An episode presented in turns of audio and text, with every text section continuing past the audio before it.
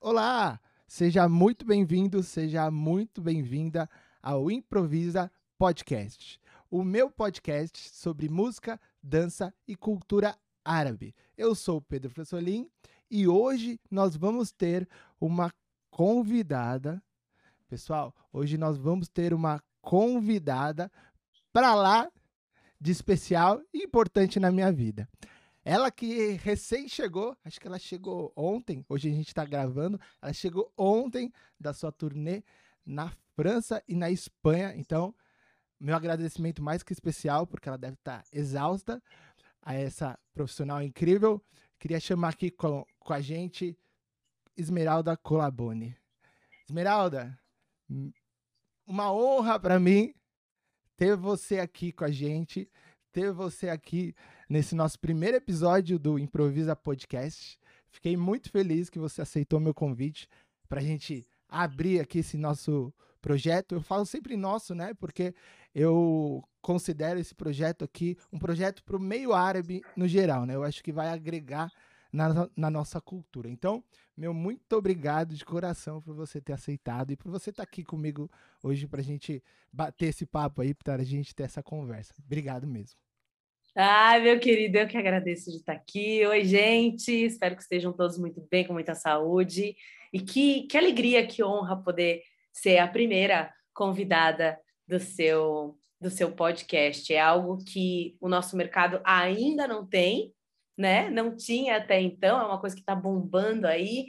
E, e que top, que top que nós conseguimos, falo também nós, né? Porque me, me insiro aqui nessa, nesse grupo, que nós conseguimos mais uma vez pegar um projeto e fazê-lo, voltá-lo, né? É, nichá-lo para a dança do ventre. Eu acho isso fundamental, acho super importante. Parabéns pela tua iniciativa, meu amigo. E vamos lá, estou preparada. Bom, é, a ideia aqui, a ideia do podcast é que seja um bate-papo, tá? Uh, eu vou, vou te fazer algumas perguntas, algumas curiosidades reais que eu tenho, que talvez eu, como seu amigo, nunca tenha te perguntado, mas eu acho que eu acho que essa troca de experiência, né? E eu acho que o legal de um podcast é isso, é a gente é, transparecer a nossa experiência, né? Talvez isso seja muito agregador, né? Talvez isso agregue muito a, a quem está querendo ser profissional, até mesmo quem já é profissional, quem já trabalha com a arte, ou, ou quem simplesmente ama, né? Quem gosta e quer saber como funciona, como é nosso trabalho, né? Como é nossa vida. Porque às vezes a, é, as pessoas veem a gente nos palcos, mas não sabe os perrengues, às vezes, que a gente passa no decorrer Verdade. do caminho, né? Aquela, aquela, aquela, aquele ditado popular é até válido, né? Todo mundo olha as pingas que eu bebo, mas ninguém olha os tombos que eu levo, né?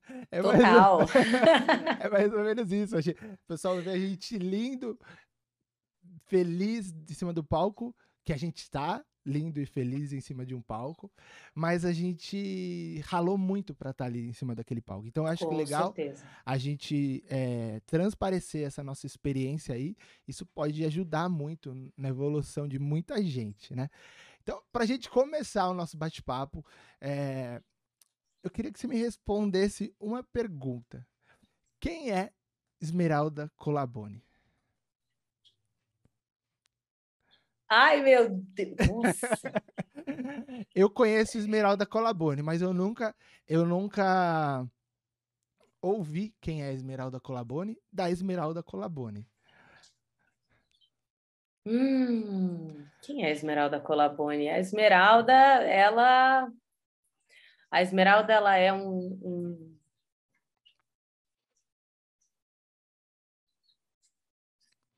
Ela é um talento, ela é um escudo, ela é. Ela é uma esponja, ela é. Ela é uma metade de mim, né? Uma, uma ela é um 50% meu, ela.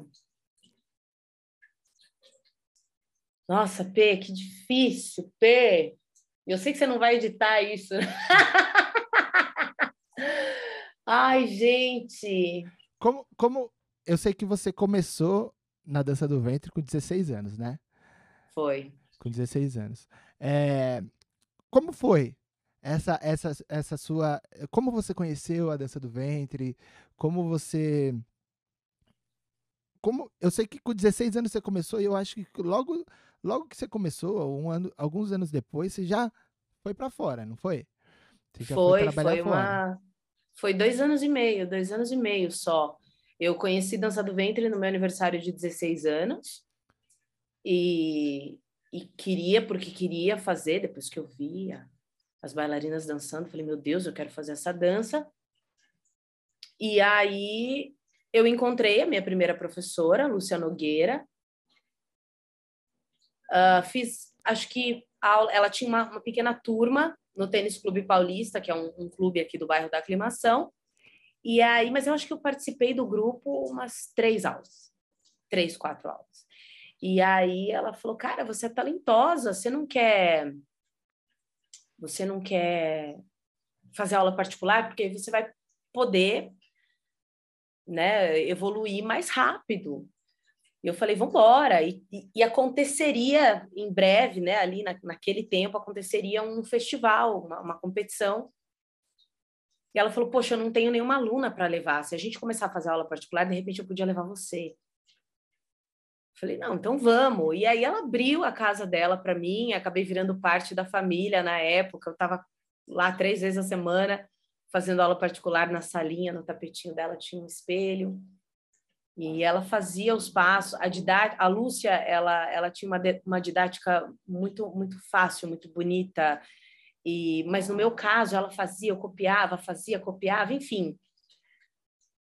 Foi foi tudo muito fácil, foi tudo muito tranquilo, sabe? E quando eu vi dois anos e meio depois, eu estava no aeroporto de Guarulhos, indo para os países árabes. Então, e a Esmeralda, ela nasceu num intervalo muito pequeno, né? A Esmeralda, ela nasceu no intervalo de dois, dois meses. Foram dois meses. Acredito, chutando, tá?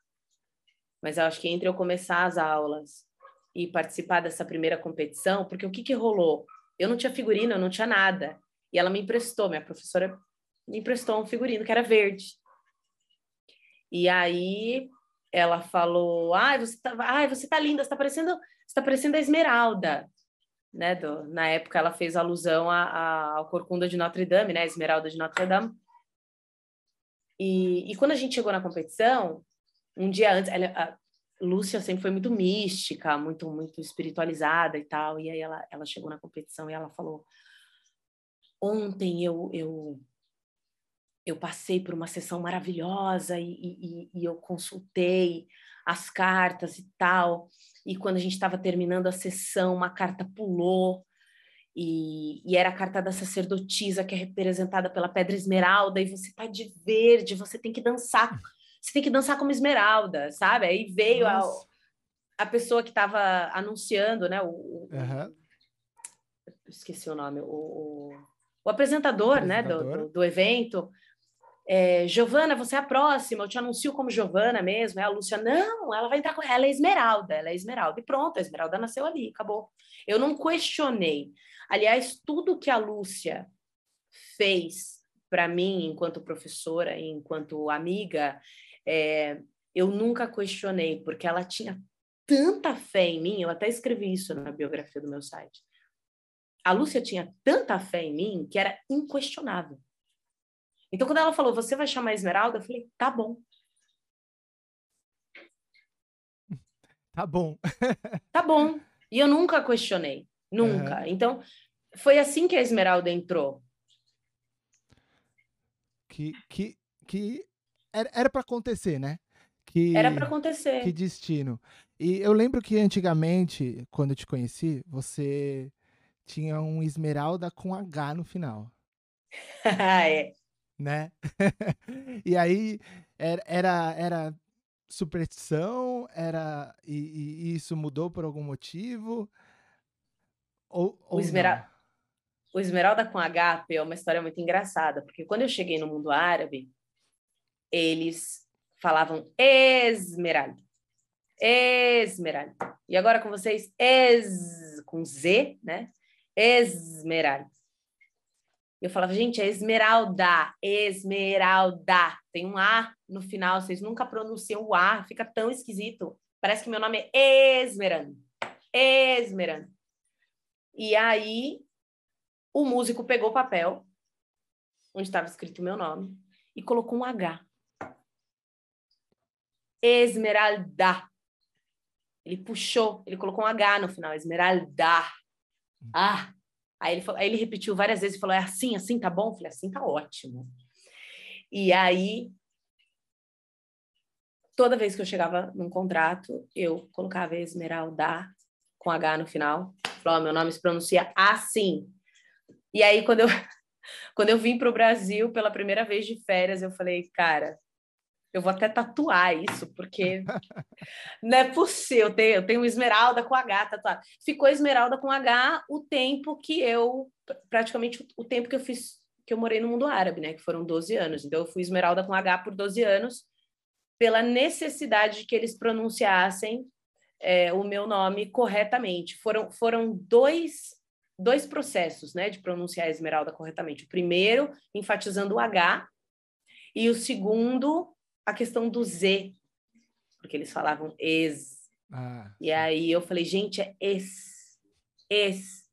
E aí esse, esse processo se resolveu quando um músico muito querido chamado Wissam, com quem eu trabalhei em Alain, nos Emirados, ele sabia que eu gostava muito da música do, do Hakim, e aí um dia ele fez um trocadilho com a música Salam Aleikum do Hakim. Então a música começa es, es, es, Salam Aleikum. E aí um dia ele fez um trocadilho, ele falou es, es, Esmeralda Aleikum. E aí eu falei, é isso. Então, toda vez que alguém pronunciava o meu nome, um músico novo, um gerente novo, eu falava, ó, oh, é, é es, com S. Igual es, es, es, salamu aleikum, esmeralda. então, esse processo todo para que e, o nome saísse direito. Você foi com dois anos e meio de dança, né? Hoje a gente Sim. considera dois anos e meio de, pelo menos eu, não sei. Intermediário, né? Dependendo, entrando no intermediário, né? Dependendo se a gente for é, nivelar, se a gente for colocar níveis de dança, você se achava preparada para estar tá lá onde você estava, assim? Ou você foi. Como que você foi? Porque eu não sei, se me mandassem tocar nos países árabes com dois anos de derbaque, eu ia me borrar todo, assim, sabe? Eu ia. Como. Eu, eu bom, eu te conheço ah. há, há, muitos anos, eu sei que você é uma pessoa super determinada e super confiante no, nas coisas que você quer, né? Mas eu nunca, eu acho que eu nunca te perguntei isso, né? Como você, como você foi, né? Não, lá. acho que ninguém nunca me perguntou isso, para falar a verdade. É, eu fui completamente despreparada, né, P? Eu brinco que eu, eu fui é, com, eu fui com, me, com, com medo e com dívida, né? Não, a, a parte da dívida é, é, mas não é assim, ah, eu fui endividada, mas eu fui com muito medo. É, aquela, naquela época, a gente está falando de 2001, 2002, nós não tínhamos YouTube, nós não tínhamos o conteúdo é, nem presencial, nem virtual que uma bailarina tem hoje. Né? Então, uma menina hoje que estuda a dança do ventre, com determinação, com amor, por dois anos e meio, ela provavelmente tem quatro vezes mais conteúdo do que eu tinha naquela época. Entendeu? Então, o, o, a empresa, a agência, olhou para mim e falou: Nossa, ela é linda, ela é talentosa, vamos investir nela. Mas era óbvio que eu não tinha é, é, técnica profissional, conhecimento cultural é, suficiente para estar tá ali. Era óbvio, óbvio. Então eu tive que eu, eu tive que fazer por onde, né, P? Eu cheguei lá, eu não sabia nem o nome de música. Você já me ouviu falar isso, que é algo que eu não tenho a menor vergonha de falar? Eu, eu não sabia nem ritmo. Se pai, eu sabia três. Uhum. Dança folclórica?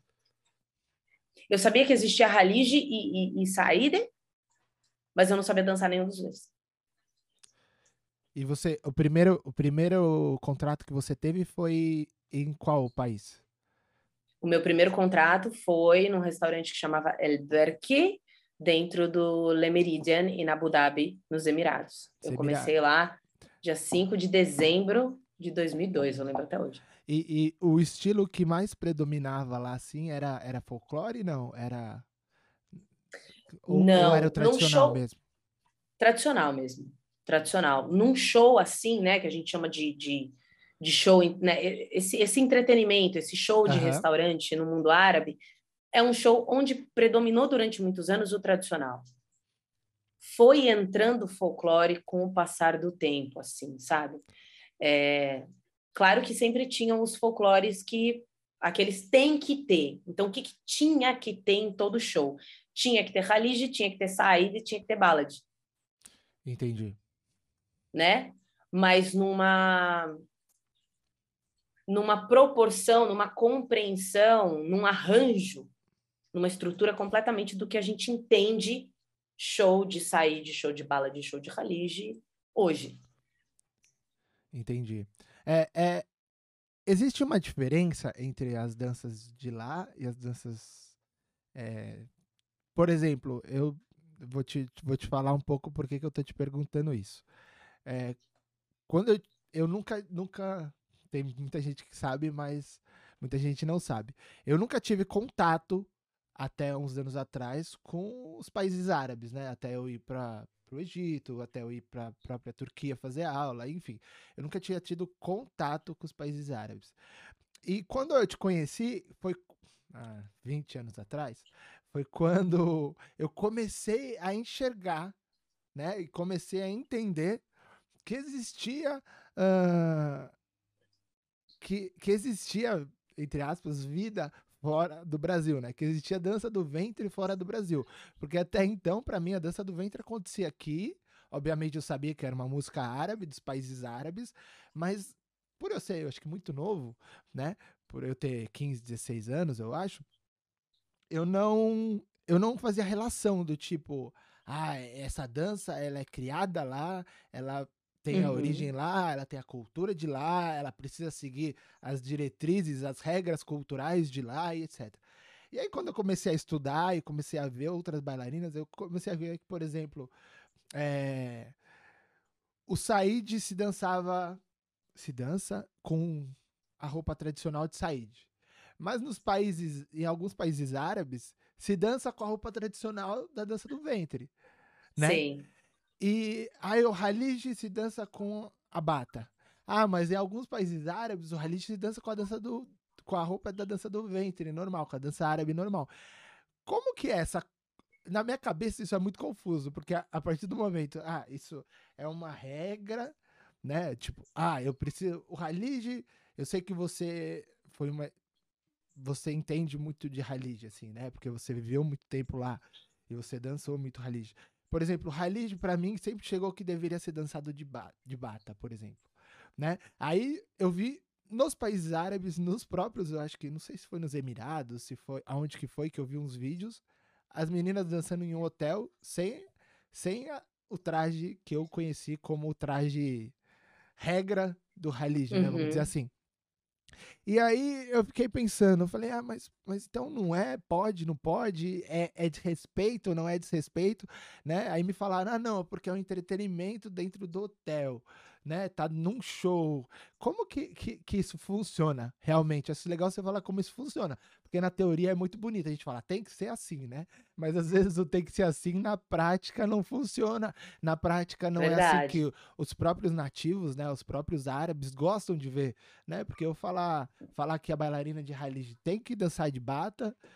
Eu, eu para falar a verdade, na arte eu não gosto de botar regra nenhuma, né? Tem que dançar com isso. Eu acho que pode falar, o povo gosta de dançar com isso, culturalmente se, se acostumou-se a dançar com isso. Agora, eu falar que precisa, a não ser que seja uma falta de respeito por algum outro motivo. Mas como que funciona isso? Falei demais. Como... Imagina, Pé. Eu vou começar só te corrigindo. A gente se conheceu há 19 anos, Pé. Quase duas décadas. Quase duas anos. décadas. Bastante tempo, hein? Bastante tempo, Pé. Olha, uh, Primeiro, você não usar traje típico não é desrespeito nenhum. Já tem que começar. É... e tudo que eu vou falar agora é né, do, da, da, minha experiência, Sim. da minha vivência. Né, deixemos aqui uma advertência de que não é a verdade absoluta, né? Muito Sim. importante em dias onde é, as pessoas, em dias não, né? Porque isso já vem acontecendo há muito tempo, onde as pessoas escutam o que elas querem, não exatamente o que está sendo dito, né? Exatamente. Então, foram anos e capítulos de Falisme de experiência para saber que isso acontece. Então, é, esse negócio de tem que usar o figurino, tem que, tem que. Tem, quem, quem, quem? Quem disse que tem que? Acho que é a primeira coisa que a gente tem que se perguntar. Quem disse que tem que? Em 12 anos de países árabes, eu nunca tive ninguém me dizendo que eu tinha que. Eu tinha que fazer um bom show. Eu tinha que saber culturalmente, socialmente o que eu estava fazendo. Era o que eu tinha que. Ponto. Então, assim, cansei de subir no palco para fazer show de uma hora e quinze, uma hora e meia, seguidão, entendeu? Com traje é, peladão. e dele saía Khalid, saía Bala, saía Said. É, nunca me foi exigido traje. E não é porque eu estava num restaurante cinco estrelas ou porque eu estava fazendo um, um, um, entretenimento num hotel. Não, é porque existe, existe uma coisa, P, chamada compreensão e pertencimento, certo? Então, aqui no Brasil, se a gente vai, vamos supor, a gente vai numa, a gente vai numa festa de samba.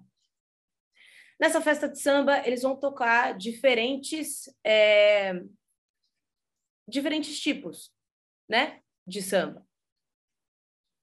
A gente não precisa entrar e sair do banheiro trocando de, de roupa o tempo todo para combinar com aquilo que vai ser tocado. Certo? Ah, eu vou numa uhum. festa de músicas brasileiras. Agora todo mundo vai dançar samba de roda. Sai correndo, põe a roupa do samba de roda, volta, dança samba de roda. Agora vai ser forró, sai correndo, põe uma roupa de forró, volta. Agora é frevo, sai correndo, põe uma roupa de. Nós não precisamos disso. Por quê? Porque nós temos a questão do pertencimento, nós pertencemos a essa cultura, então a gente já está ligado no que está acontecendo e a gente compreende uma coisa complementar à outra, certo? É, é Sim. A gente está falando aqui de, uma, é, de, de, um, de um entendimento que se segue. O pertencimento, ele dá a compreensão. Então, eu compreendo o que está acontecendo. Eu compreendo. Ninguém precisa desenhar o forró para mim. Eu estou ligada. No mundo árabe é a mesma coisa eles são pertencentes àquela cultura. No caso, vamos dizer, né, vamos ser bem, bem literal, bem específica. Conheci, comecei minha carreira nos países árabes, é, nos Emirados, no Golfo. Dança do ventre não é dança tradicional do Golfo, certo? Mas eles entendem. Eles estão ligados o que, que é. Aquelas músicas que eu vou dançar, eu não preciso desenhar. Eu não preciso fazer careta, cara feia, cara de dor. Eu não preciso exagerar em absolutamente nada, porque eles compreendem. Eles compreendem, inclusive, mais do que eu. Então, o que eu precisava é demonstrar compreensão do que eu estava fazendo. E eu fazia isso através do canto, através da linguagem corporal. Então, eu me adaptava corporalmente à dança que estava próxima a seguir do meu show. Então, como é que eu saía de um. Uh, eu saía de um Ana Fintizarak e entrava num Saide. Qual era a diferença? Era a minha linguagem corporal, era a densidade que eu ia aplicar àquela dança e o bastão que entrava na minha mão.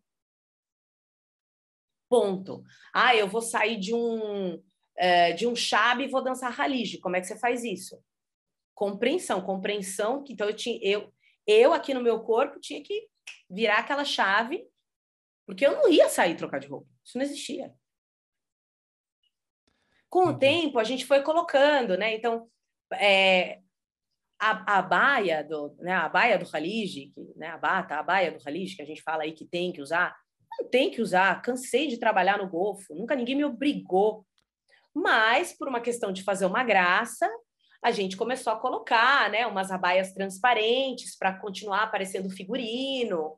Então, colocava e tirava ali no palco. Eu, às vezes, quando não tinha abaia ou esquecia, sei lá, me enrolava no véu só para fazer aquele charme. Então, nós trazíamos essas, esses extras, né? A gente, a gente acabava trazendo essa, esses pontos extras referentes àquela cultura para dar mais ênfase no que a gente estava fazendo, porque a gente queria agradar, porque a gente queria fazer mais, é aquela coisa, né? Faz o que você é, prometa só aquilo que você pode cumprir e entregue mais do que você prometeu. Então, era um extra, era um plus mas a gente nunca foi obrigada a isso. Eu falo isso nas minhas aulas, eu falo isso para as minhas alunas. Não adianta você estar tá vestida tradicionalmente do primeiro fio de cabelo até o último dedo do pé se o teu corpo não tiver compreensão do que você está fazendo. Então, se o seu corpo não tem compreensão, você você só está vestida. Eu canso de ver mundo afora bailarinas só vestidas da cultura mas sem densidade, sem, sem, sem transferência, sem estrutura corporal, sem absolutamente nenhuma é, linguagem corporal pré-determinada, é, experienciada para realmente transmitir aquilo, sabe? Então, acho que a gente precisa pensar por esse ponto. Por que, que não há necessidade? Não há necessidade porque a necessidade é de, em outro ponto, é de outra forma. A primeira vez que eu precisei me vestir para para dançar uma dança folclórica foi depois que eu voltei para o Brasil. Quando eu comecei a viajar o mundo. Eu lembro até hoje, Congresso Mineiro 2019. Eu abri o congresso é, fazendo um número de dança tunisiana e foi a primeira vez, depois de ter sido uma das maiores carreiras, é, se não a maior carreira brasileira na Tunísia, é, que eu precisei vestir uma roupa tradicional tunisiana para dançar dança tunisiana. Sendo que eu morei lá um tempão, trabalhei lá um tempão, cansei de dançar e nunca precisei, nunca me foi pedido, porque aquelas pessoas sabiam, para eles era óbvio, saiu de uma música entrou na outra, eu não preciso desenhar para eles. Porém, eu preciso desenhar para um público que não pertence e não tem conhecimento daquela cultura. Entendi. É, então, é, é para você é muito mais cênico né? É, a, a vestimenta é, é muito mais para a parte cênica do que pela parte cultural, né? Ela, ela é muito cultura, mais. mas ela serve mais para representatividade. Muito mais. Tanto que, tanto que, para o público árabe, eu sou muito mais árabe do que para pro restante do público, do, do meu público, entendeu? Entendi. Enquanto algumas pessoas acham que eu sou que eu não danço dança do ventre, pro meu público árabe eu danço dança do ventre pra caramba. Sim. Entendeu? É muito legal. Agora, por exemplo, eu estava na França. Na França a gente tem um, um, um é, a, gente, a, gente, tem muito do Maghreb, né? E eu encontrei com, com, com pessoas da Tunísia, com pessoas da Argélia, com pessoas do Marrocos que assistem às minhas apresentações e falam: "Cara, você fez isso que é dessa, nossa, não, porque você viu lá, você sabe que isso. Eles conseguem encontrar fragmentos, recortes de todos os países por onde eu passei no meu corpo. E eu não preciso parecer um patchwork e ficar trocando de roupa igual uma doida para que eles vejam isso. Eles veem. Eu sei comunicar a eles. Se eu sei que tem uma marroquina aqui na plateia, eu sei olhar para ela dentro de absolutamente qualquer música e me conectar com ela na linguagem corporal que eu sei que ela vai pescar. Mesma coisa com uma tunisiana, mesma coisa com uma egípcia. Como, como que você aprendeu isso? Observando? Você fez Observando. aula? Observando, né? Tem 12 anos no mundo árabe, é, é observação. Observação. A primeira coisa que foi fundamental para mim é. Porque assim, né, gente? Você é bailarina no mundo árabe. Você é praticamente um pedacinho de carne, né? a maneira como as pessoas te olham, a maneira como as pessoas te tratam. Eu nunca fui maltratada, mas eu não sou ingênua, né? Eu não, eu não sou burra. Então eu sabia o que eu era e o que eu significava para muitas pessoas que estavam ali na minha plateia.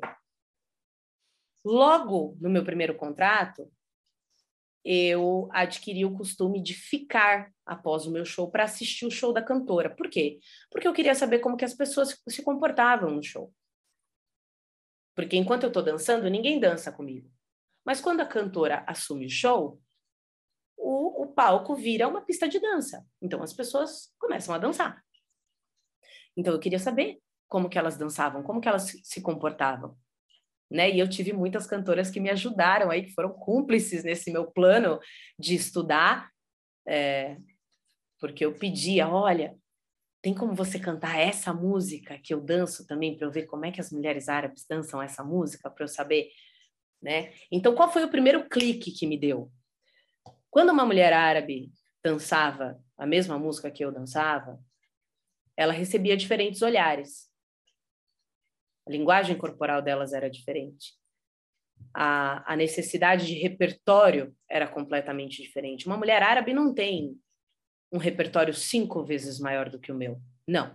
Uma mulher árabe tem um repertório cinco vezes menor do que o meu. Mas ela não precisa ter muito repertório. Mais uma vez, a questão do pertencimento.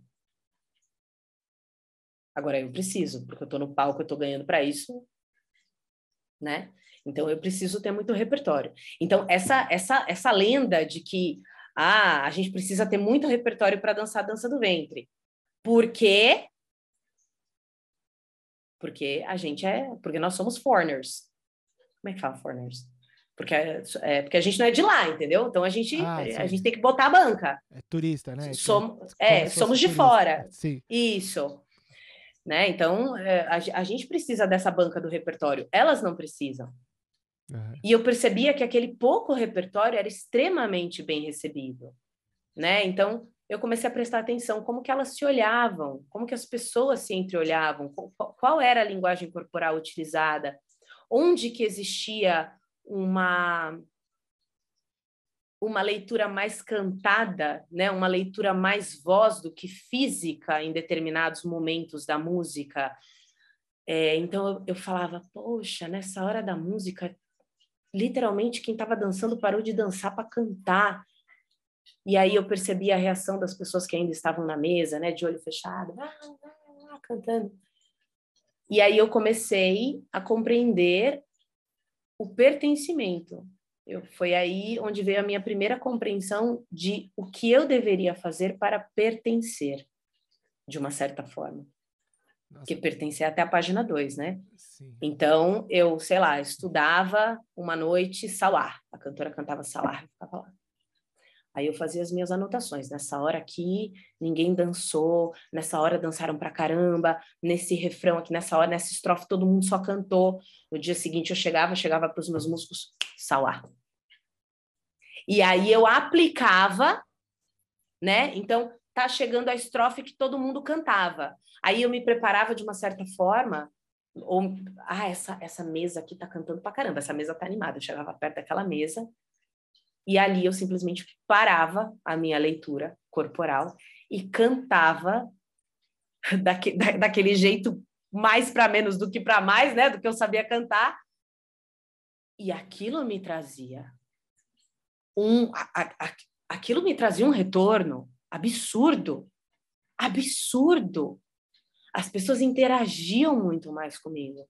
Elas me olhavam com muito mais respeito, com mais respeito, com mais, com mais curiosidade, com mais, nossa, ela, ela, ela, ela reagiu como nós reagiríamos. E isso começou a mudar completamente a minha compreensão para com o meu trabalho, a minha prática para com o meu trabalho. Eu, nossa, essa essa você falou, você respondeu a minha pergunta e eu acho que, no meu ponto de vista, isso é uma uma aula para muita bailarina. Porque o que, que acontece hoje no, na, minha, na minha humilde visão de fora, né, do meio da dança, eu, sou, eu falo que eu vejo de fora porque eu não sou bailarina, né? Eu não trabalho com a dança, eu trabalho para dança, né? E então eu observo muito, talvez eu observe muito mais do que do que as próprias bailarinas, né? Eu acho que muita gente hoje a gente perdeu essa eu não vou falar malícia, mas essa essa consciência e essa disciplina que você acabou de, de falar pra gente da observação, né? Hoje em dia eu falo, às vezes eu vejo, não sei, um músico tocando.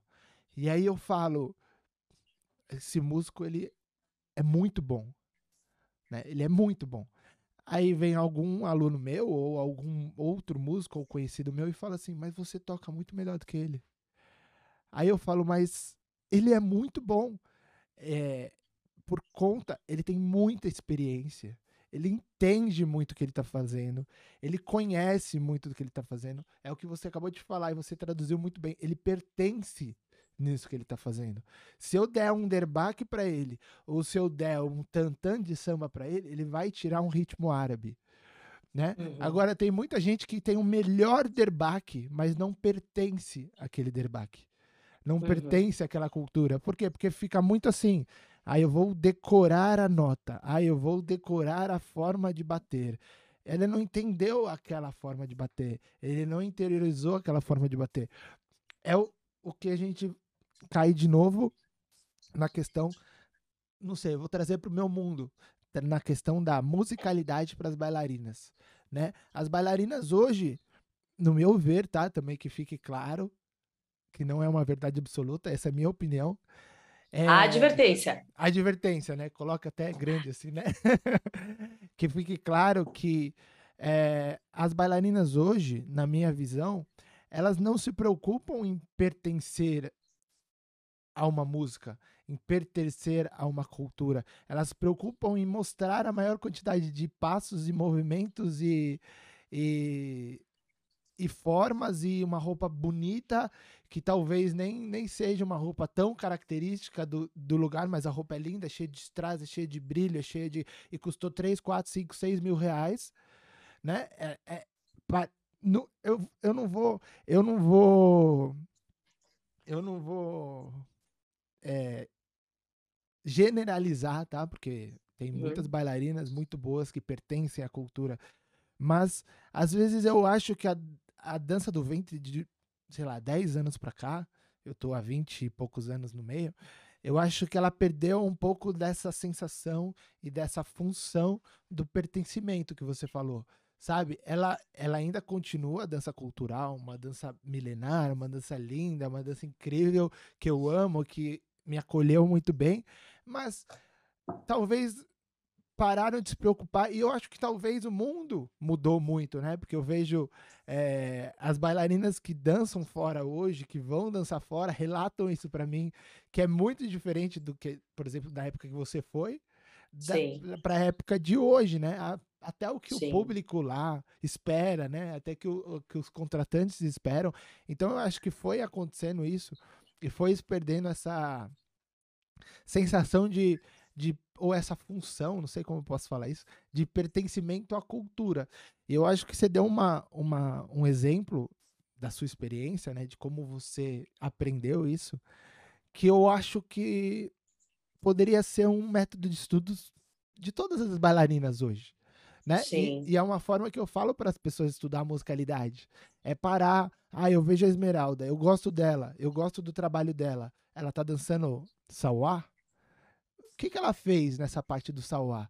Mas por que, que ela fez tal movimento? O que, que tá tocando no, né? Que instrumento que está sendo tocado? Ah, eu gostei dessa parte, mas e se eu fizer essa parte? Ah, outra bailarina ela fez diferente. É, mas por que, que ela fez diferente? Ah, então já tenho duas possibilidades de fazer.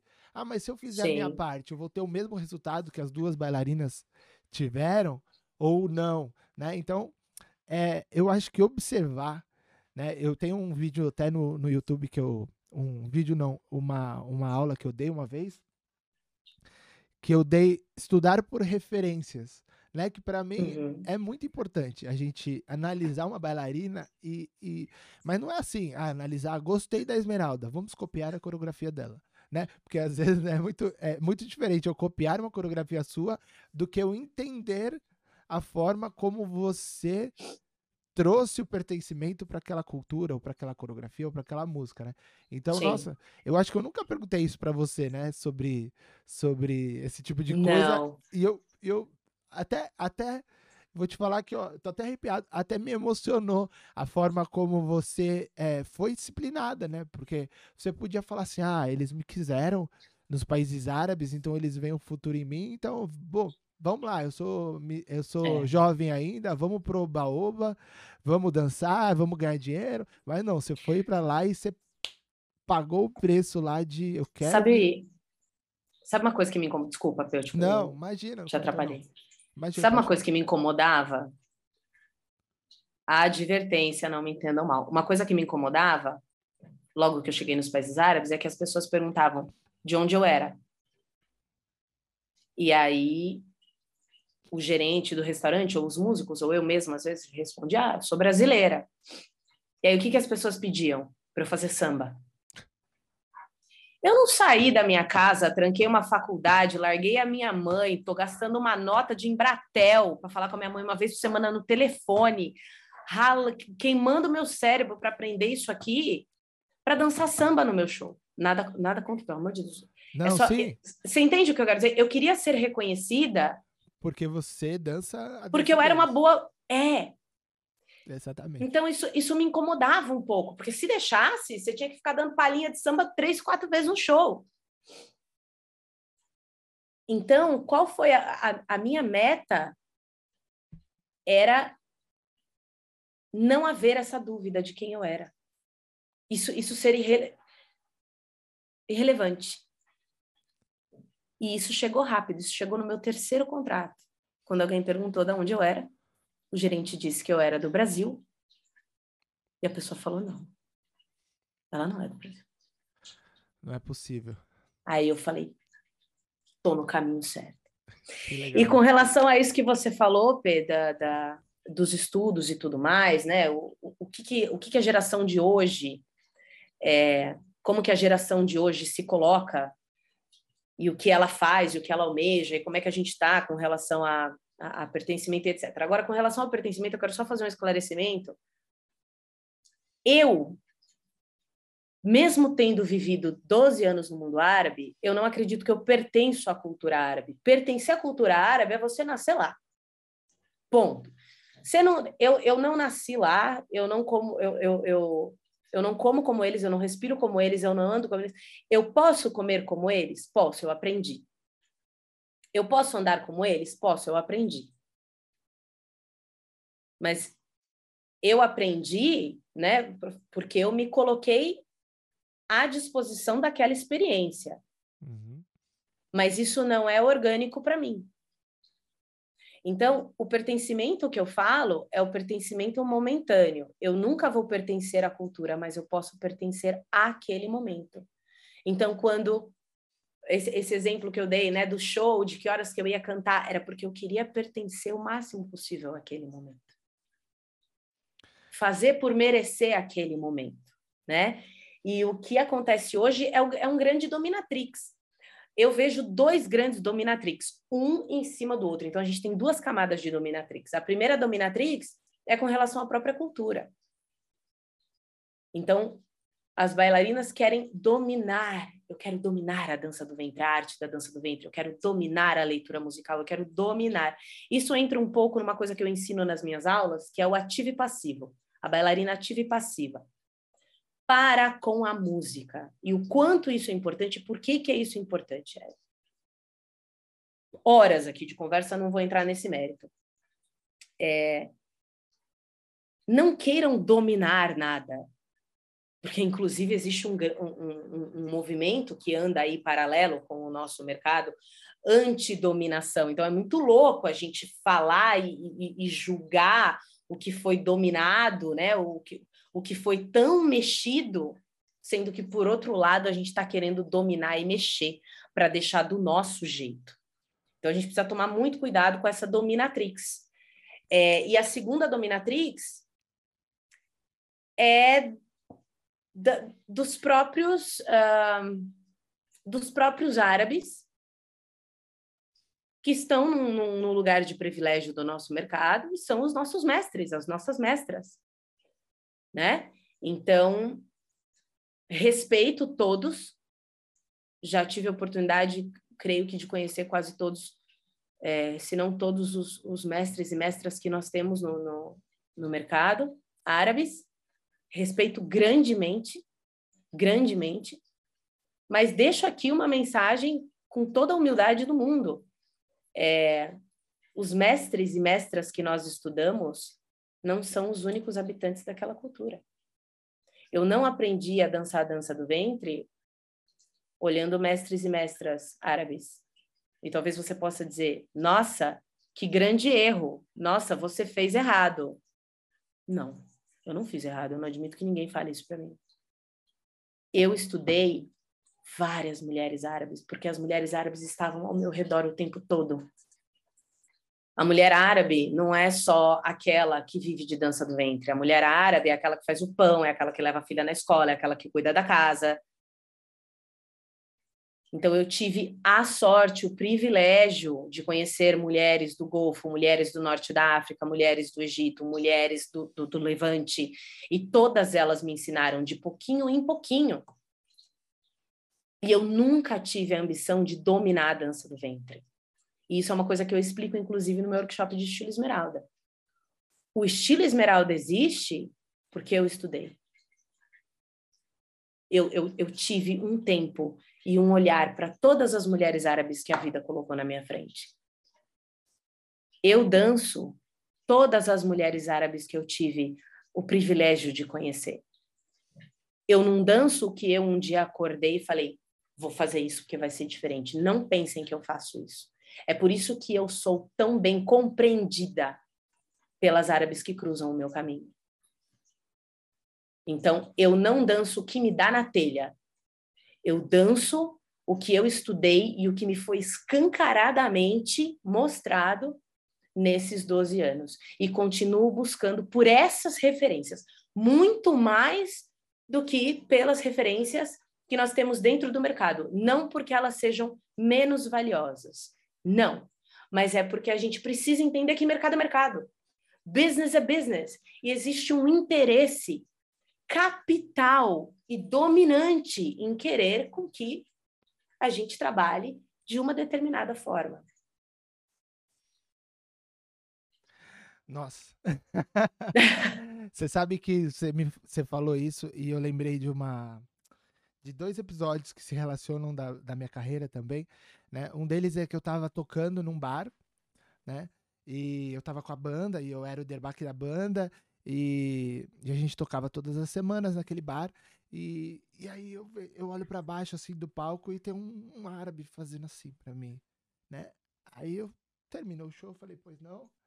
E eu sempre fui muito assim, eu não vou falar ser humilde porque Senão eu não vou estar sendo humilde, mas eu sempre fui muito. ser o mais simples possível com todos, sabe? Eu deixo, Sim. eu converso. Eu, quem é meu amigo sabe que eu sou assim. E, e ele falou assim para mim: Você é árabe? Aí eu falei assim: Não. Ele falou: Então por que, que você tá tocando derbaque? Você não pode tocar derbaque. Aí eu virei, virei pra ele e fiz assim: Você é árabe? Ele falou assim: Só. Aí eu peguei o derbaque e dei para ele. Aí ele falou para mim: Mas eu não sei tocar derbaque. Aí eu falei para ele, tá vendo como tocar o derbaque não é relação com sangue? Tocar o derbaque é relação com estudar, respeitar, pertencer, né? Eu não falei com essas palavras, mas eu falei alguma claro. coisa do tipo, né? Falei, então deixa eu fazer o que eu estudei para fazer. Do mesmo jeito que se, se, se o senhor pedir para eu tocar samba, eu não vou tocar samba bem porque eu sou brasileiro. Porque eu não estudei samba, né? Exatamente. Então, e, e, e aí uma, uma outra oportunidade eu fui fazer um show em acho que era Ribeirão Preto, se eu não me engano.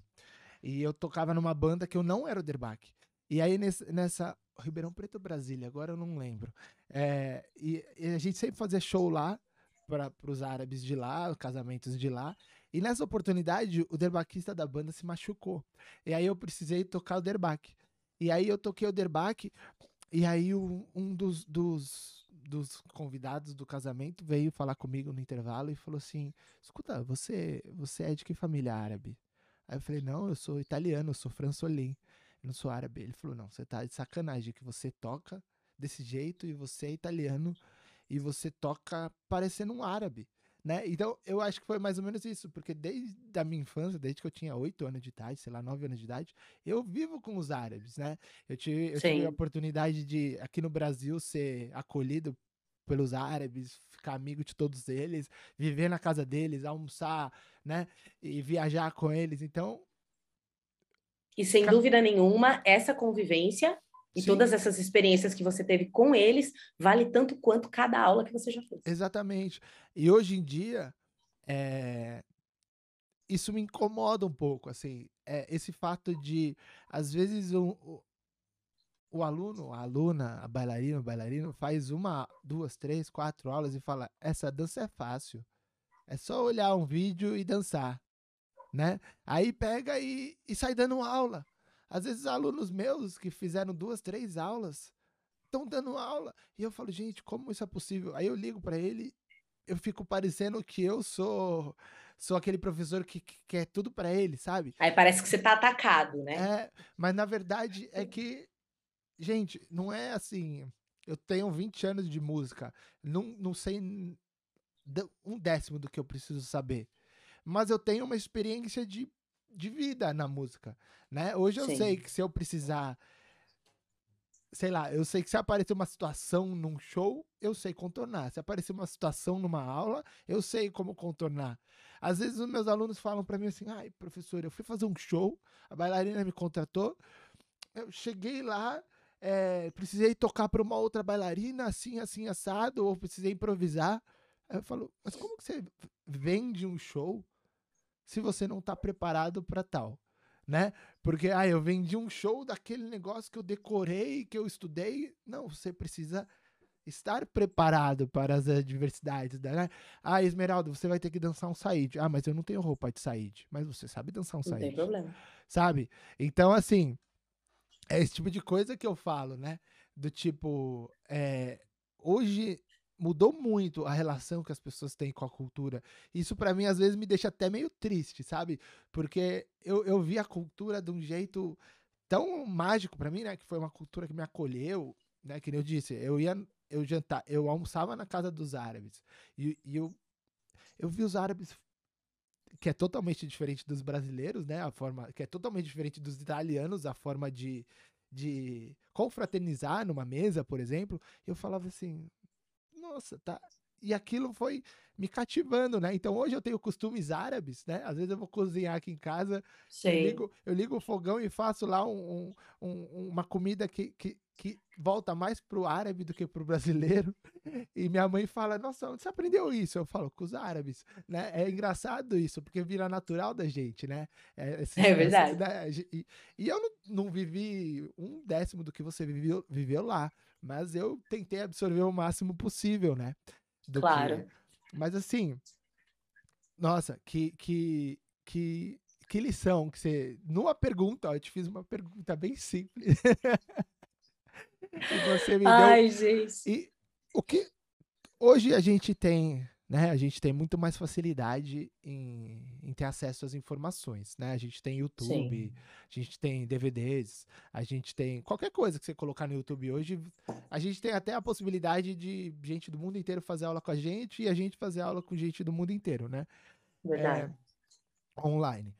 É, qual, qual é a dica que você dá, é, além dessa questão da observação, para quem quer, para quem está se profissionalizando ou pensa em trabalhar com isso, é, eu sei que você com suas alunas você é bem transparente e, e, direta, né? Eu acho isso muito legal.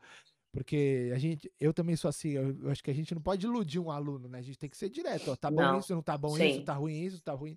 Né? A gente não pode ser aquele professor que passa a mão na cabeça do aluno, não, não, tá lindo. E o aluno só tá fazendo besteira, né? Porque não é, não há uma evolução, né? E que conselho que você dá, Gi, pra Gi, eu vou, vou explicar porque ninguém. ninguém... Giovana, né? Eu tava, amigos... eu tava até impressionada, que até agora não tinha saído o Gi ainda. Eu falei, nossa, ele tá concentrado. Olha, para quem, não, pra quem não, não, nunca me viu falando Gia, é porque, por causa do nome dela, eu tenho um carinho enorme. Minha amiga, e a gente se, se chama de Paige, Gi, então é, é uma forma carinhosa. Mas, Esmeralda, é, qual o conselho que você dá, assim, é, para quem talvez não tenha oportunidade de, pô, eu não, não vou conseguir morar fora, ou para quem talvez até quer dançar fora do Brasil, né? Não sabe como começar a dançar fora do Brasil, ou que oportunidades ir. Porque hoje tem o mundo inteiro. Antigamente era só os países árabes e os próprios países, né? Hoje em dia você pode dançar. Você acabou de voltar da França, da, da Espanha, né? Hoje em dia você pode ir para o mundo inteiro dançar. E qual o Sim. conselho que você dá, assim, uma dica, não sei, né? Aproveitar que isso vai ser visto por muitas bailarinas, né? Você que tem experiência com isso. Tem uma frase que eu falo há muitos anos, e eu falo que tá para nascer uma frase para tombar essa, que é decida o que você quer, aceite as regras e trabalhe duro. E você pode colocar tudo isso numa palavra só, que é responsabilidade. Tenha responsabilidade. Seja responsável pelo que você faz, seja responsável pela sua comunidade.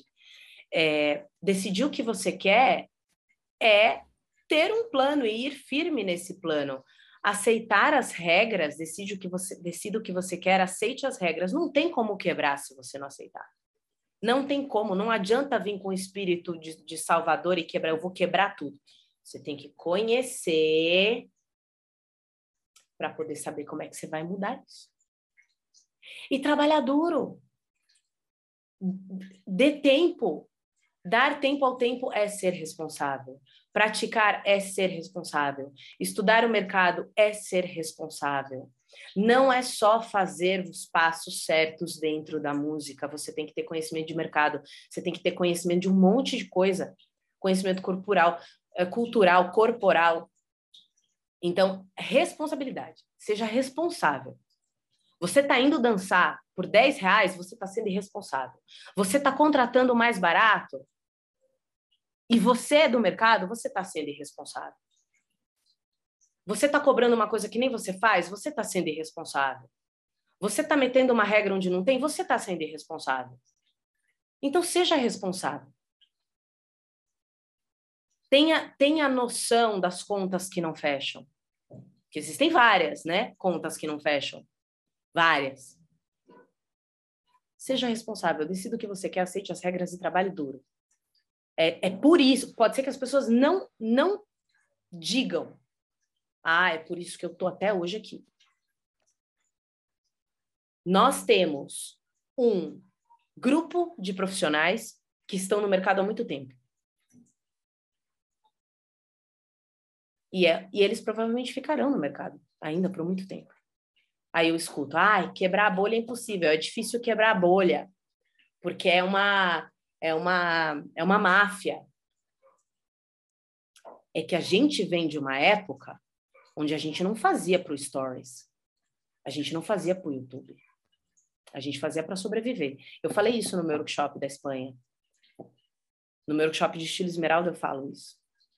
Eu não dancei, eu nunca dancei por hobby. Eu dancei para sobreviver. Se você não dança para sobreviver, você, você não vai conseguir nem calçar meu sapato ou de muitas outras profissionais.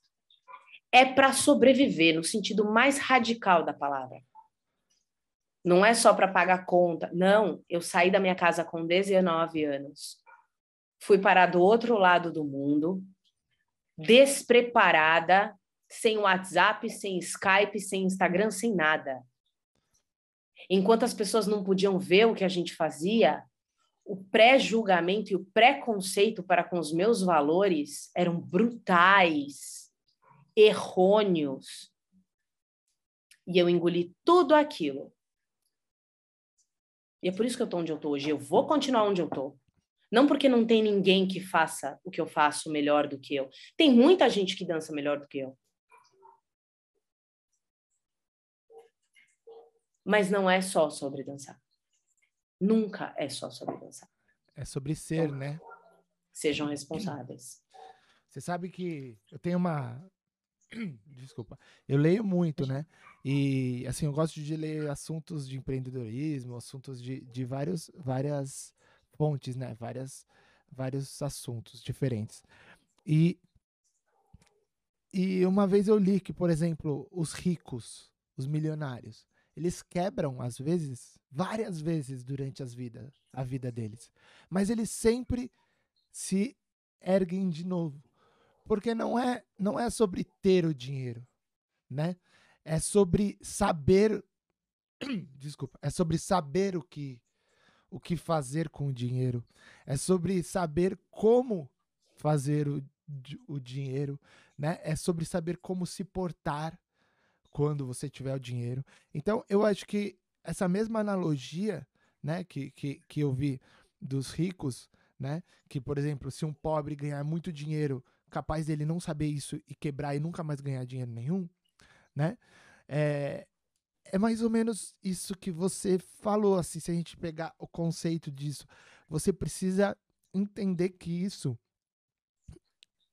é o que você escolheu, é o que você vai fazer. Então você tem que se dedicar ao máximo e entender tudo que engloba aquilo. Não é só entender os passos e a música, né? Não. Mas é entender o respeito que você tem que ter, é entender as obrigações que você tem que ter, né? Porque são muitas obrigações que a gente tem, né?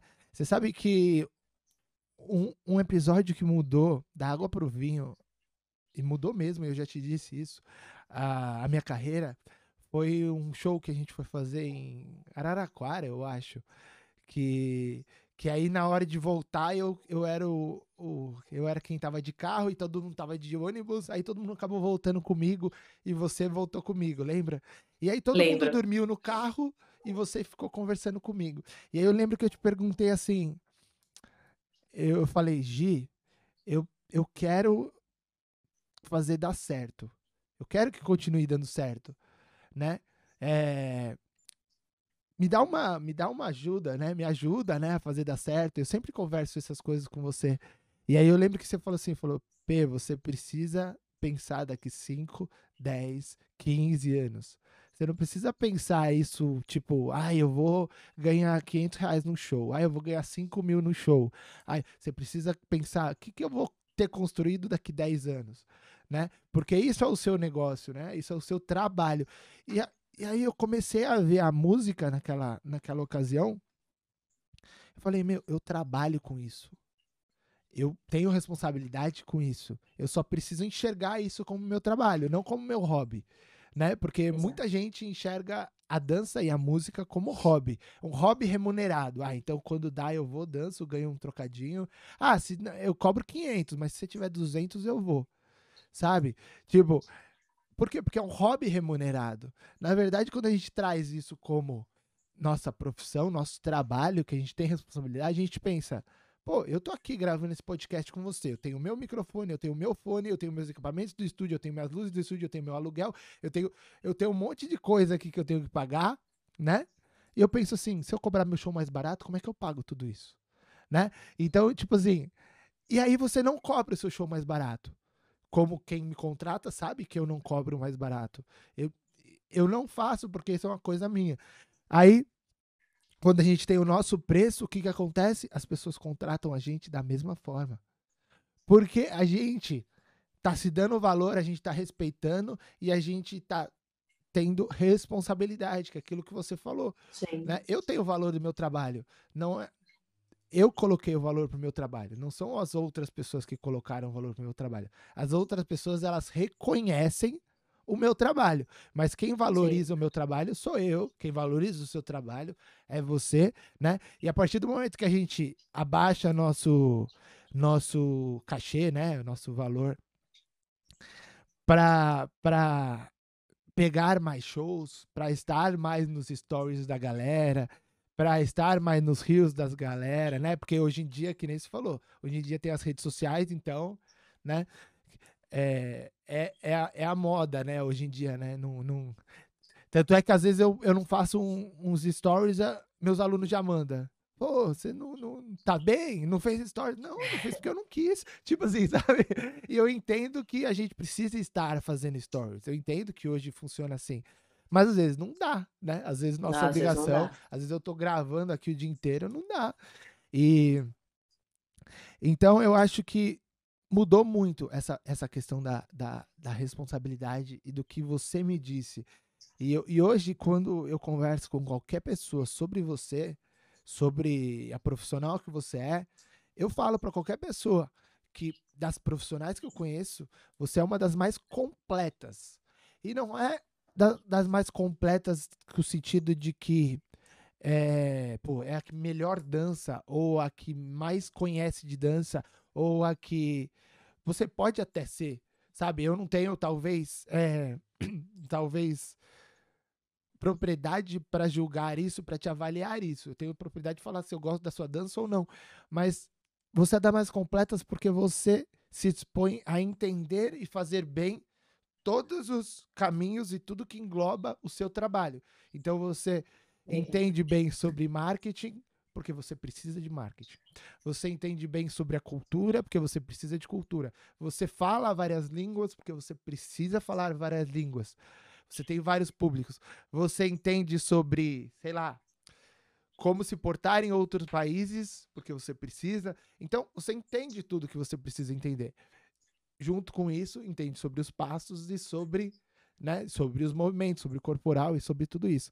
Aí muita gente fala, ah, mas a Esmeralda, desculpa, na hora que vai dançar, e eu tô falando porque falam para mim, tá? E eu já te disse isso, né? A Esmeralda, na hora que vai dançar, ela faz cinco, seis passos, né? Aí e tá eu... mais do que suficiente. E aí eu viro, e quem já me disse isso sabe que eu falo dessa forma. E eu já eu dou esse exemplo na minha, nas minhas aulas. Eu falo, gente, o que, que é melhor eu fazer cinco, seis passos muito bem feitos e muito bem musicalizados né? E muito bem interpretados e muito bem pertencidos, trazendo a palavra que você usou, ou eu fazer 70 mil passos que o músico não entende a ligação de nenhum passo com nenhum passo e vira uma salada de fruta que você não consegue dançar cinco minutos, né? Porque isso é uma coisa que também eu acho, eu acho, é... eu acho que mudou muito, né? Antigamente vocês dançavam uma hora e meia, duas horas num, num contrato por dia. Hoje em dia, muita bailarina dança 5 minutos, 10 minutos, já, já não consegue é, dançar. Dentro dos nichos, isso muda muito, né, Pê? Então, quando você trabalha fora, hoje, hoje a gente ainda tem muitos shows de uma hora, às vezes um pouquinho mais, ou às vezes até menos, né? Dependendo do país árabe que você trabalha. É um show de 30 minutos aqui, Sim. outro show de 45 minutos ali. É, mas dentro do mercado uh, educacional, mercado de festivais, principalmente, de espetáculos de final de ano, é, o tempo é muito limitado. Eu, eu compreendo, eu compreendo de verdade a bailarina que precisa compactar em cinco minutos tudo que ela estudou no ano inteiro, porque talvez ela só tenha aquela oportunidade de mostrar. Porque o nosso mercado, ele, ele forma, entre aspas, né? Porque nós não somos acadêmicos, então formar é muito é, é, é muito subjetivo, mas nós formamos mais bailarinas, né? Nós temos mais bailarinas do que oportunidade de trabalho. Uhum. Então é uma loucura, né? É um é, é a guerra e e corre quem pegar o lugar primeiro pegou. Então eu compreendo muito essa essa questão do vou compactar o máximo possível, né? Vê-se aí a grande, é, a grande ascensão dos últimos dos últimos sete, cinco, sete anos aí, né, da, da dos mise-en-scène, dos méjancés, né, das rotinas clássicas. A rotina clássica, ela virou o currículo da bailarina. Né? Então, como é que você mostra tudo que você sabe fazer? Você Sim. pega uma rotina clássica que tem 500 cortes em quatro minutos e você mostra tudo, porque é a oportunidade que você tem de mostrar nem todo mundo tem muita oportunidade de mostrar. Mas aí a gente coloca em xeque o ser artista. Porque você, você ser um artista, principalmente um artista de entretenimento, porque não vem falar para mim, ah, eu não sou uma artista de entretenimento, então você não dança para público. Porque eu, eu, eu acho o cúmulo do egoísmo, ah, eu, eu, eu não subo no palco para os outros. Não devia nem subir, então. Na minha, desculpa, gente, na minha humilde opinião, eu não quero ofender ninguém, mas se você sobe num palco para um público e você não tem a consciência de que você só está subindo naquele palco para aquele público, péssimo. Então, é, enquanto um artista entretenimento, isso é uma via de mão dupla. É de você para o público e do público para você, sabe? Então, quando eu empeteco a minha dança,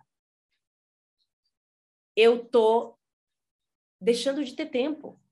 Por que, que eu danço cinco, seis passos?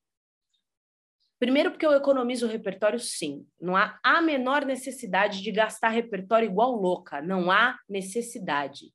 Eu sou uma pessoa que economiza o repertório, sim, mas eu não economizo no passo. Eu não economizo na intenção.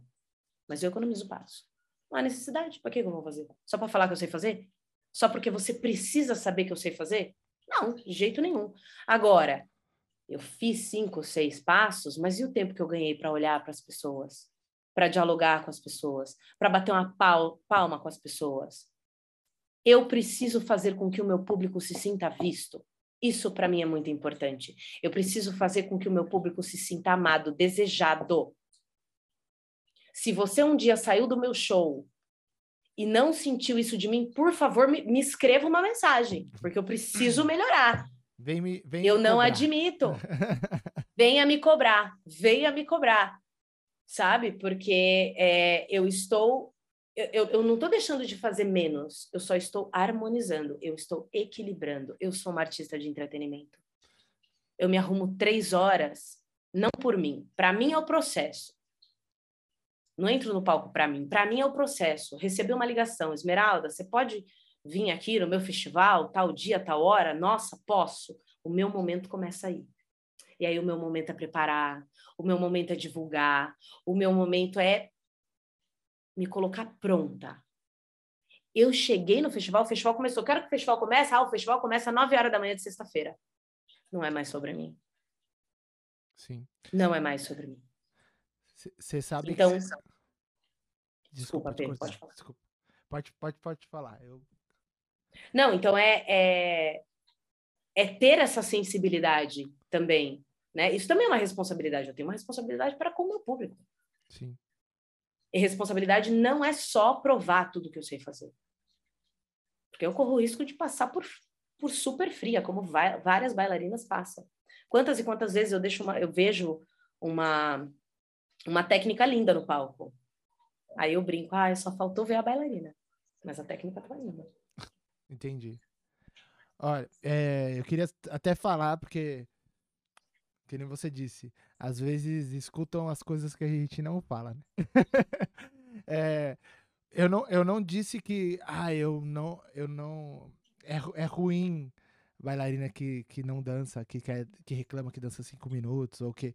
É, eu só disse que é diferente, né? Que antigamente Sim. se dançava bem mais, hoje em dia. Hoje em dia se reclama mais em dançar mais, né? Eu posso dizer assim. Né? Antigamente Sim. as músicas eram maiores, hoje em dia, até pelos concursos, pelos eventos e tal.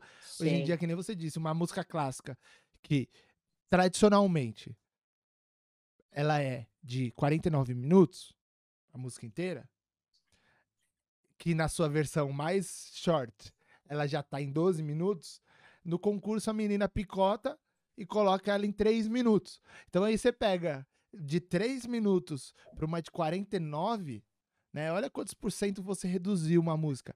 E aí você pega em 3 minutos e você quer colocar aquela quantidade de passos que você acha que precisa colocar ali. E eu sempre falo para meus alunos, eu não sei quem foi que falou, eu vou trazer isso para música, mas eu não sei quem foi que falou que tocar a maior quantidade de notas é tocar melhor. Tocar a, ma a maior quantidade de notas mais rápido é tocar melhor. Né? Porque parece que quando a gente começa a tocar o instrumento, a gente quer prrr, bem rápido, que não dá nem para ver a mão, e aí o aluno só fica naquela. Aí eu preciso tocar mais rápido, eu preciso tocar mais rápido. eu preciso-" Aí ele chega para fazer aula comigo, em duas aulas ele fala: "Eu quero aprender o rush". Aí você fala: "Mas você não sabe nem fazer um taque, como é que você quer fazer oito Um taques no tempo de um taque, né? Por exemplo, né? Então, eu acho que isso faz analogia com a bailarina, né? Às vezes ela acha que, não, não, em um minuto eu preciso botar 70 passos. Porque se eu botar 70 passos, vamos ver que eu sei 70 passos, vamos ver que eu danço melhor. Mas a gente falando aqui, eu acho que é legal. A gente também, a gente também não tá falando que é para vocês dançarem com três, quatro passos só, Sim. entende? Porque eu não danço só com cinco, seis passos o tempo todo. Exatamente. Não, senão daqui a Gente. pouco vão, vão fazer uma coreografia que fica o mesmo passo a música inteira. Não, mas eu digo assim, é, a gente não tá. E também não é uma verdade absoluta, é nossa opinião, né? Não, Mas eu- claro. O que eu tô falando é, tipo assim, não é porque naquela parte da música coube três passos que você fala, nossa, mas só três passos? É ruim três passos. Não, vamos botar oito. Não, às vezes o menos é mais, né? Às vezes o mais limpo é muito mais bonito. E eu falo isso com uma propriedade tão grande porque eu aprendi com essa incrível bailarina que vos fala aqui junto que a música ela é feita para bailarina, né? Então o músico que tá ali e eu sou especialista em bailarinas, aprendi a ser especialista em bailarinas. O músico que tá ali, ele tá seguindo a bailarina, ele tá tocando pra bailarina. Se a bailarina faz 70 passos que não dá para entender encaixar nenhum deles, o músico vai fazer 70 toques que não encaixa nenhum deles. A, coreogra a, a, a apresentação vai ficar uma porcaria, né? Agora, se a bailarina faz três passos limpos, que dá para o músico entender o corporal da bailarina e marcar os três passos limpos, fica muito mais simples. E como a Esmeralda disse, a gente trabalha, a gente se apresenta, a gente sobe num palco pro público. Gente, eu acredito que a gente sobe pela gente também, porque se a gente não quiser estar ali, a gente não está Sim, ali. claro. Mas sem a gente dúvida. sobe pro público. E, Mas é a intenção, né, P? exatamente. É a intenção. Você vai, você vai priorizar agradar quem naquele momento? Exatamente. E se a gente faz uma apresentação sem se preocupar se o público está entendendo, né? A gente tá errando. Porque às vezes na nossa cabeça a gente, pô, a gente fez a apresentação, né? E eu dou esse exemplo nas minhas aulas de musicalidade. Pô, você vai fazer uma apresentação num palco de 20 metros de largura. Você vai estar desse tamanho ali no palco. Você vai estar desse tamanho. Você precisa usar movimentos muito maiores, deslocamentos muito maiores. Você vai fazer uma apresentação na casa do meu vozinho, no, no jantar dele. Se você fizer a mesma coreografia, você mata o meu vô do coração. Por quê? Porque vai ser too much, sabe? Vai ser muito, né? Então, assim, você precisa entender como fazer o público entender aquilo. Eu acho que isso é entender como pertencer à cultura, né? Que é o que você explicou, que você observa, e é entender a questão da musicalidade também, que é puxar a sardinha pro meu lado, né? Porque não adianta a gente entender que, que aquele ritmo é dois duns e aquele ritmo é três duns, mas o que, que aquilo tá me pedindo enquanto bailarina? Musicalmente, enquanto bailarina. Ah, eu marco dois duns, eu marco três duns. Não. Aquilo sonoramente tá te pedindo uma coisa diferente. Sabe? Aquilo Sim. propositalmente está te pedindo uma coisa diferente. Então, E a gente precisa ter dois, duas vias de raciocínio, né? O que a música está me pedindo enquanto bailarina e como eu comunico isso para as pessoas, porque tem muita coisa que a gente compreende, mas exatamente. a execução nem sempre vai ser compreendida. Exatamente. E, e aí, é, eu queria te fazer uma última pergunta, talvez, porque a gente já está aqui há um tempo, eu também não quero. estão arrasando no tempo. É, eu quero que você descanse. É, muita gente me, me questiona nas minhas aulas é o seguinte. Eu nunca, eu acho que eu nunca perguntei isso abertamente pra você. Me fala assim, ah, o pessoal, as meninas que dançam fora é fácil, porque elas têm a banda delas, né? Aí é muito fácil a gente dançar com a nossa banda, né? Porque aí os músicos fazem o que a gente quer, a hora que a gente quer. E eu sempre falo, falo, gente, as bailarinas, pelo que eu conheço, pelo que eu conheço você, Primeiro estuda aqui, ó, no ouvido, no fone de ouvido. Então não adianta você chegar pra sua banda e falar toca sauá, se você não conhecer sauá. Não, não, não é? Como que funciona isso, mais ou menos? Porque não é que eles vão tocar sauá e vão fazer um sauá com base no que você sabe dançar. Não, eles só vão tocar sauá e vão, na minha visão, e vão fazer pequenas mudanças, principalmente a- o derbaque, né? que é o que, que segue a bailarina, vai fazer pequenas marcações com base no seu corporal, né? Mas eu queria ouvir da, da, da- de você.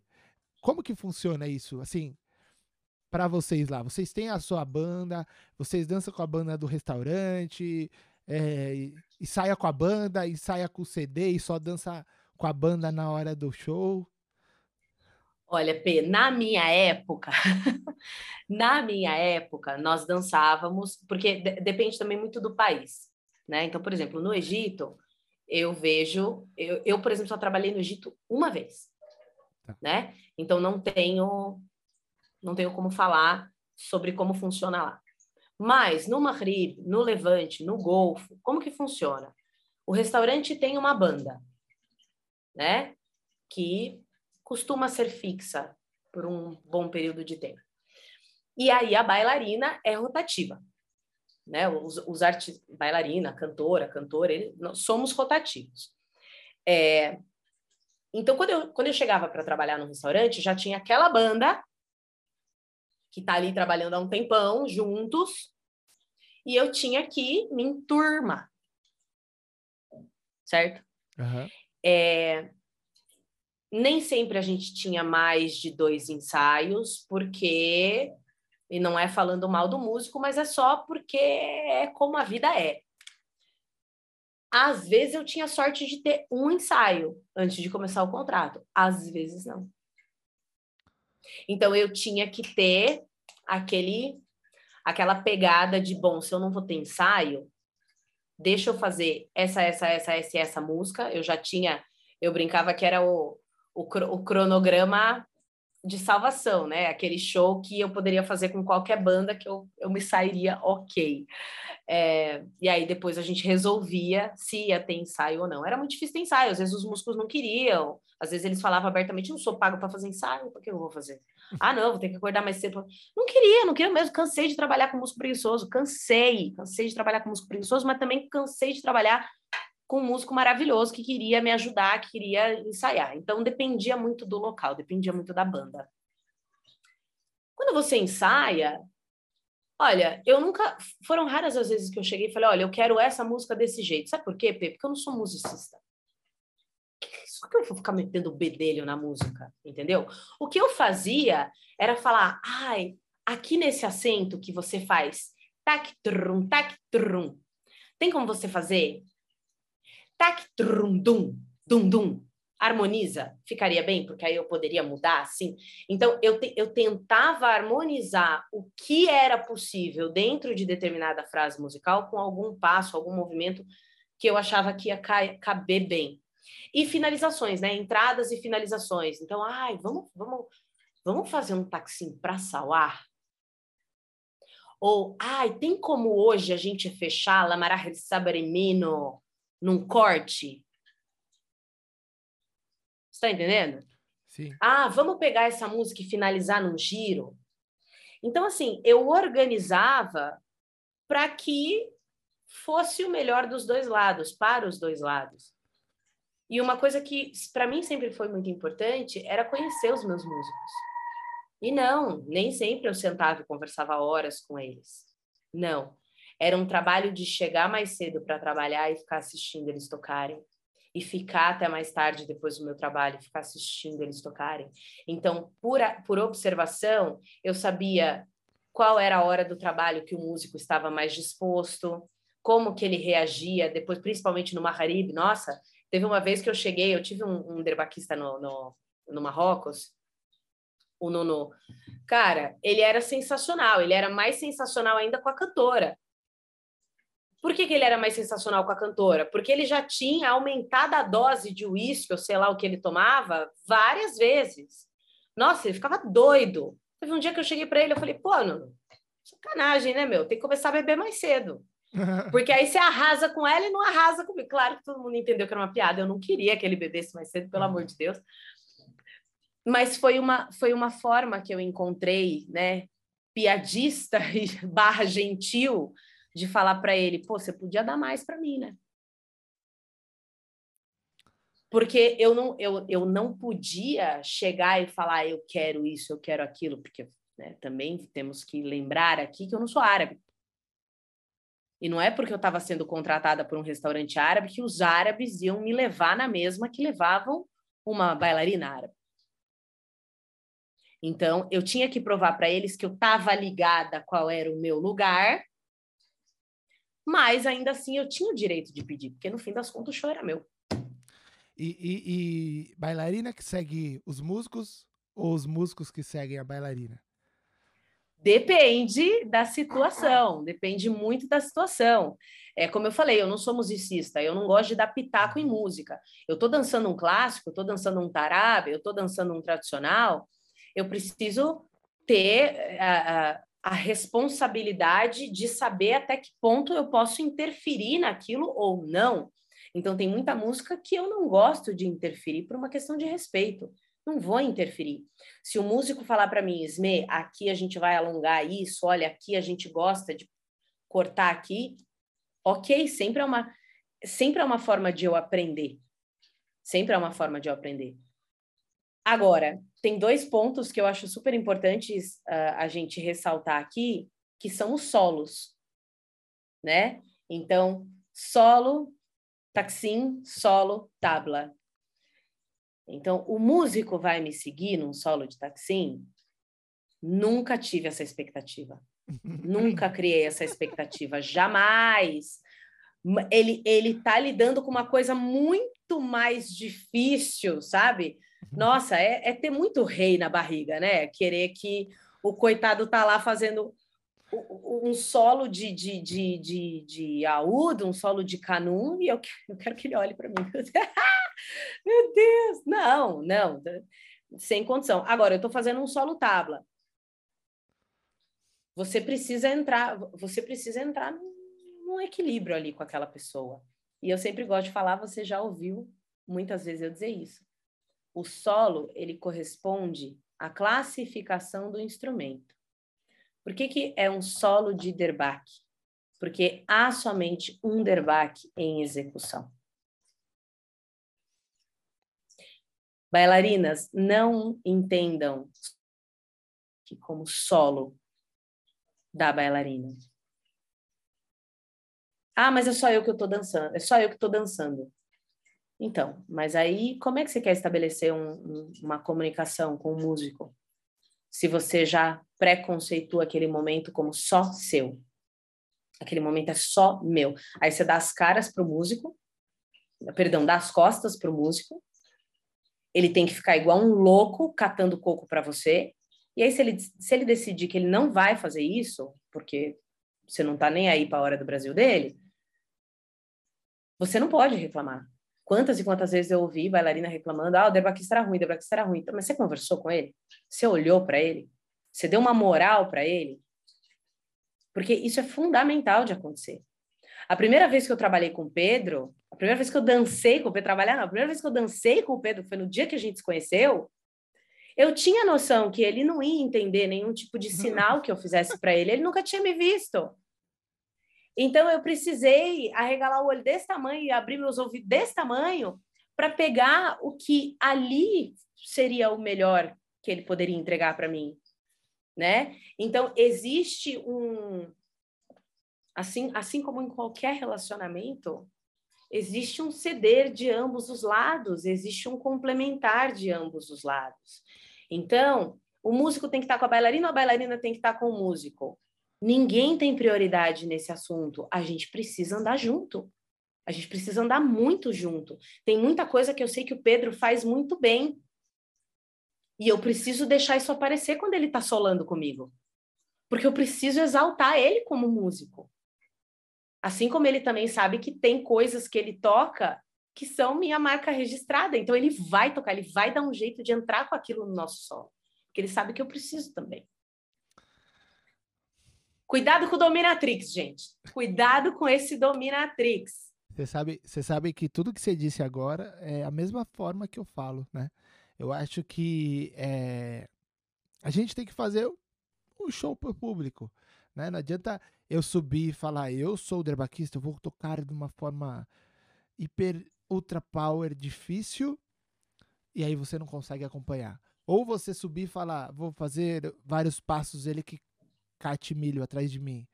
E aí a apresentação como um todo vai ficar deficiente. Né? Então a gente precisa entrar num equilíbrio, os dois cederem um pouquinho, Sim. um entende, o... por isso que quanto mais sintonia o músico tem com a bailarina, e eu sempre falo isso, eu sempre converso antes de trabalhar com as bailarinas, né? Eu sempre busco ver como a bailarina dança para entender, ah, ela tem o corpo mais ou menos assim, e tal, o movimento mais ou menos assim, que esse é o importante, né? E claro e sensacional. Esmeralda Colabone. eu, olha, Pedro! Eu acho que eu terminei com a pergunta que toda bailarina me faz, mas é o músico que acompanha a bailarina ou é a bailarina que acompanha o músico? E agora eu tive a oportunidade de te fazer essa pergunta.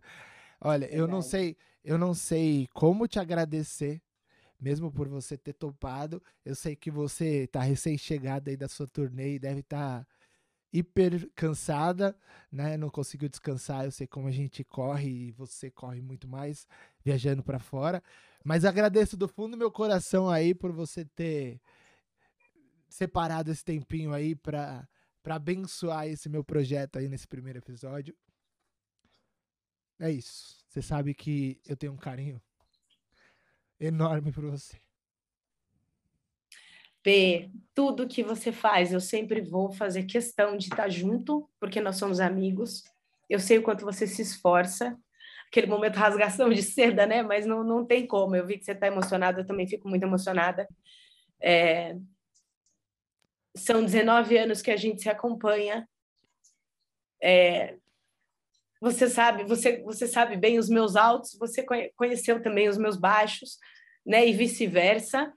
Então, eu desejo que esse seu novo investimento seja muito bem recebido pelo mercado.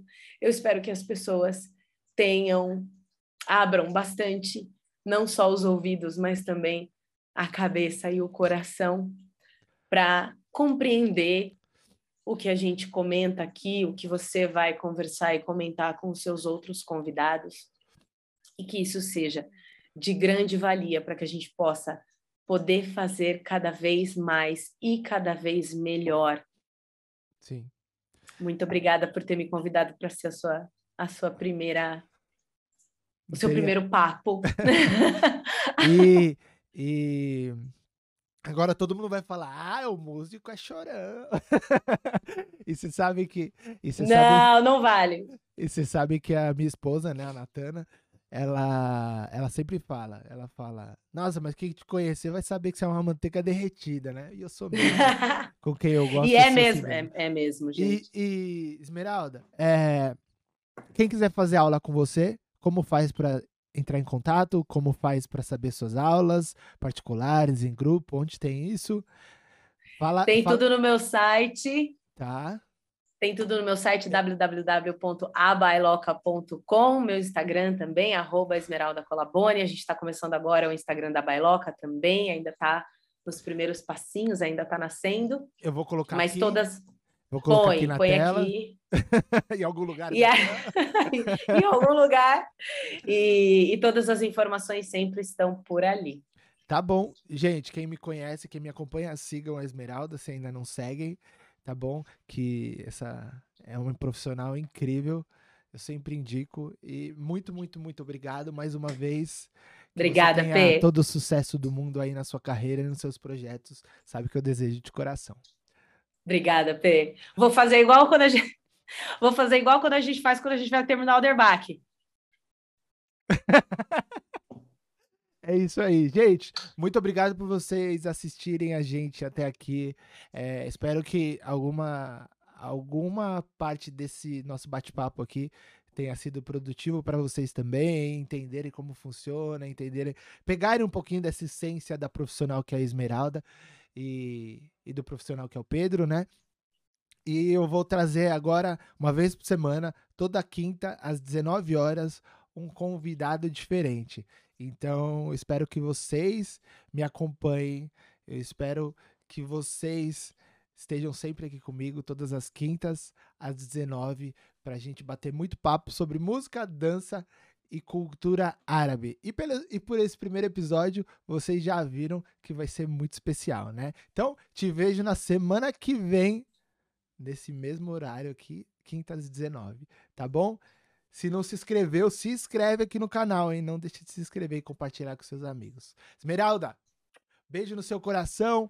Beijo, Muito obrigado. meu querido. Obrigada. Beijo para todo Deus. mundo que escutou até aqui. Obrigada. Tchau. Tchau.